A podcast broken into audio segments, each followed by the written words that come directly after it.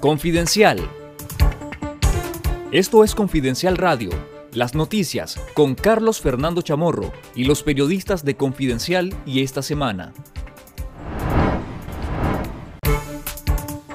El Departamento del Tesoro de Estados Unidos cuenta desde este lunes con una herramienta legal para sancionar a sectores de la economía nicaragüense que apoyen y faciliten fondos al régimen autoritario de Daniel Ortega y Rosario Murillo según el secretario adjunto del Departamento de Estado para Latinoamérica, Ricardo Zúñiga.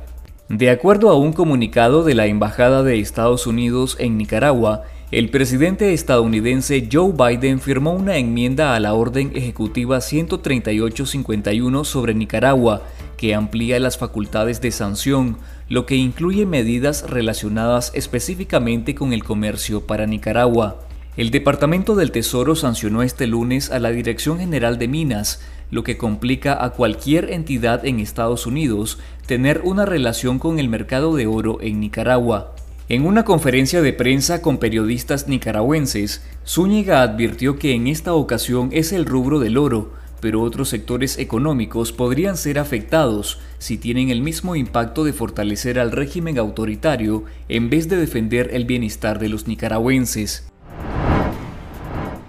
La empresa minera canadiense Calibre Mining anunció este martes su contacto con el Departamento del Tesoro de Estados Unidos y que se encuentran analizando las sanciones impuestas a la Dirección General de Minas de Nicaragua. El presidente y director ejecutivo de la empresa, Darren Hall, dio a conocer este contacto en un comunicado en el que asegura que garantizará el pleno cumplimiento de las disposiciones del Departamento del Tesoro. Calibre Mining es una de las compañías de capital extranjero que operan en el sector de minería metálica en Nicaragua, con inversiones en Mina El Limón, Mina La Libertad y Mina Pavón. Las sanciones que amenazan a la industria minera podría afectar las exportaciones nicaragüenses de oro que tienen como principal destino a Estados Unidos. En 2021, Nicaragua recibió 880.5 millones de dólares por sus exportaciones de oro, de las que tres cuartas partes de estas son enviadas a Estados Unidos, según el Centro de Trámites de las Exportaciones CETREX, cuyos datos muestran que los 708.7 millones de dólares exportados al 30 de septiembre de 2022 representan un incremento del 8.6% con respecto al mismo periodo de 2021. De mantenerse esa proporción, el sector podría cerrar el año con ingresos por 955.9 millones de dólares, muy cerca de los mil millones con que la industria planeaba cerrar 2023.